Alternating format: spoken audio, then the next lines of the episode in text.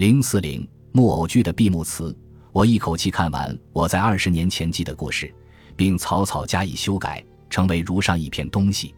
有些不符实事的话是后来添上的，我在这里自行检举。我自己觉得这节故事太不像一件实事，太像一个十字街头上的连环图画，甚至我在每一页上都嗅到一种烟火气味在透出纸背。如果说过去我所记的许多无有的故事都有一些不合理，那么尤其这一个更是不合理的一个。如果有人问我，你这一个故事到底是事实还是谎话？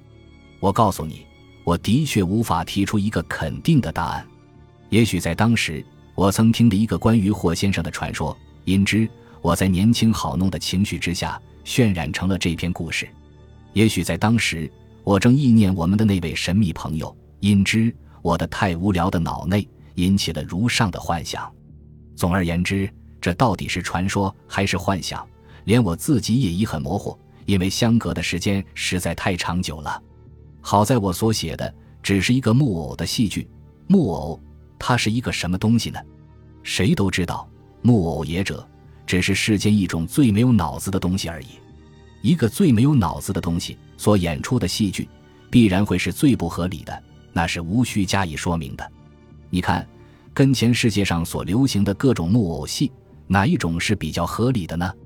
那么很好，闭幕了，再见。